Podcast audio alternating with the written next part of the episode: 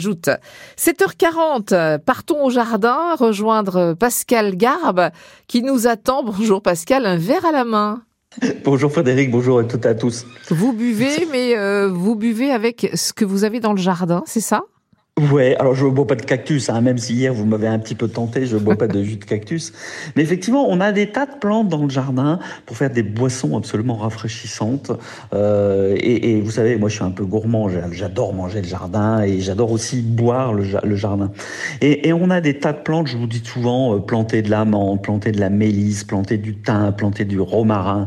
Euh, ce sont des plantes qui sont euh, très aromatiques et, dont on va faire des boissons absolument délicieuses euh, pour, pour, pour l'été. Alors là, c'est les, dernières. Euh, si vous en avez, si vous en trouvez juste à côté de chez vous, euh, prenez par exemple des fleurs, des inflorescences de sureau.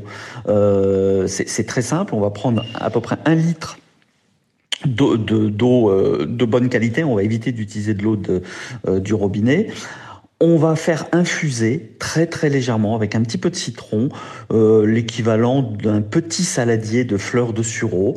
Euh, et, et, au bout de 2-3 jours, le, le, parfum très délicat, très agréable des fleurs de sureau va se diffuser aux, aux, aux plantes. Si vous n'avez pas de sureau, euh, on peut faire une infusion de menthe. Alors là, c'est beaucoup plus facile. On prend des menthes, toujours mmh. à peu près un litre, un litre d'eau, et on va légèrement monter en température. On va pas les faire bouillir, parce que si vous allez faire bouillir, en fait, ce qui va se passer, c'est que ça va cuire euh, tous les, les tanins, et, et on aura une petite pointe d'amertume. Mais on va juste laisser euh, monter en température euh, et ensuite, euh, ce qu'on va faire, c'est globalement, on va mettre un tout petit peu de sucre, on le met au frais et on va le boire frais.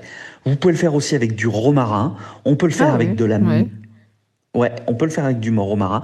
Petite touche de miel également. Euh, voilà, et, et, et, et en, globalement, toutes les plantes qui ont un feuillage euh, légèrement parfumé euh, ben, peuvent être infusées et peuvent constituer de très très bonnes boissons. Alors, s'il fait très chaud, on peut les boire chaudes, chaudes ça, va, ça va être fantastique. Mais s'il fait relativement, euh, si vous préférez les boissons froides, juste glacées, c'est un régal pour euh, le goûter de, de, de, de cet après-midi, par exemple. C'est une bonne idée. Ben, on va aller cueillir de la menthe. Tiens, elle se tient bien la menthe, hein. même en, quand elle manque un petit peu d'eau, elle est, elle est encore vaillante. Hein. Ouais, elle est assez résistante. La, menthe aussi de la mélisse si vous aimez le citron. Une fois qu'on a fabriqué nos infusions, euh, on les met au frigo, on les garde comment et combien de temps? On les boit tout de suite, Frédéric, voyons. Quand vous avez une bonne boisson, vous le boyez. Alors, vous pouvez le, le, vous pouvez le garder, mais ça sert à rien. Si c'est des plantes que vous avez dans le jardin, euh, à part tout à l'heure le sureau dont je vous parlais, mais si vous avez des plantes euh, globalement, euh, vous avez fait une infusion avec des plantes du jardin, il faut le consommer tout de suite. Ça sera meilleur. À la vôtre. À la vôtre, Frédéric. Bonne santé.